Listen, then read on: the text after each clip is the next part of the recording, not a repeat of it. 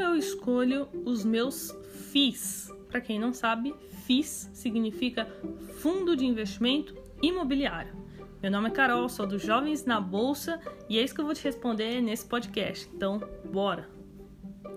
Bom, é, eu separei aqui uma checklist que eu uso é, e meus alunos usam também para a gente nunca esquecer ali nenhum ponto importante antes de comprar de fato, entrar lá no home broker e mandar a ordem é, de compra do fundo imobiliário.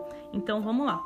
A primeira coisa que eu olho é a taxa de vacância. Então eu olho a taxa de vacância física e também a financeira. O segundo ponto é o dividend yield, ou seja, quanto que o fundo paga ali de proventos. E nesse é, ponto é importante a gente nunca olhar somente os últimos 12 meses, e sim o maior histórico possível que o fundo ali te disponibilizar. Terceiro ponto é o prazo de contratos. Isso é muito importante e também sempre olhe se o contrato é típico, se é atípico, enfim. O quarto ponto é a gestão, se a gestão é ativa ou passiva. O quinto ponto é um indicador muito famoso que é o P sobre VP, que é o preço sobre valor patrimonial. E antes de eu continuar aqui, é, só quero te lembrar para você não esquecer de se inscrever no nosso canal do YouTube do Jovens na Bolsa, vai ajudar muito a gente e me incentivar a continuar criando conteúdo para vocês e também o meu Instagram carolfrs, se você quiser aprender todo dia ali comigo. Bom, vamos lá para o sexto ponto. Então, é o track record, ou seja, quais são os resultados do fundo ali no maior período de tempo, preferencialmente desde que o fundo se é, iniciou. E também a transparência do gestor. Eu gosto muito de ver se o gestor ele está sendo transparente ou não nos relatórios trimestrais, enfim, que aí sim eu sinto confiança de colocar o meu dinheiro lá.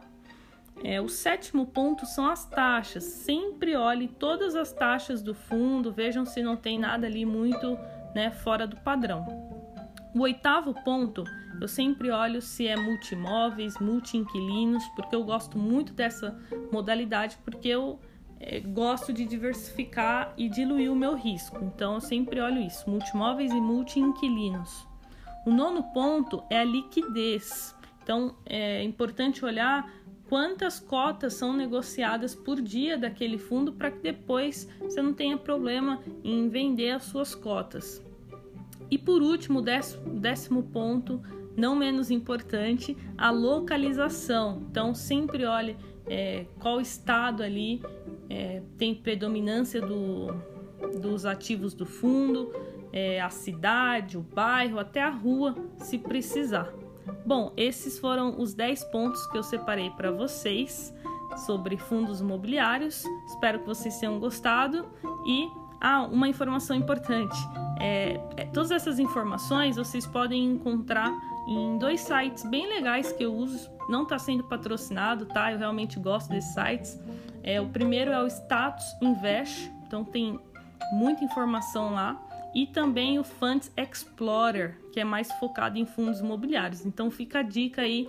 Todas essas informações que eu passei para vocês, acredito que grande parte delas você encontra nesses dois sites. Então, agora sim eu terminei. Espero que vocês tenham gostado e a gente se vê no próximo podcast do Jovens na Bolsa.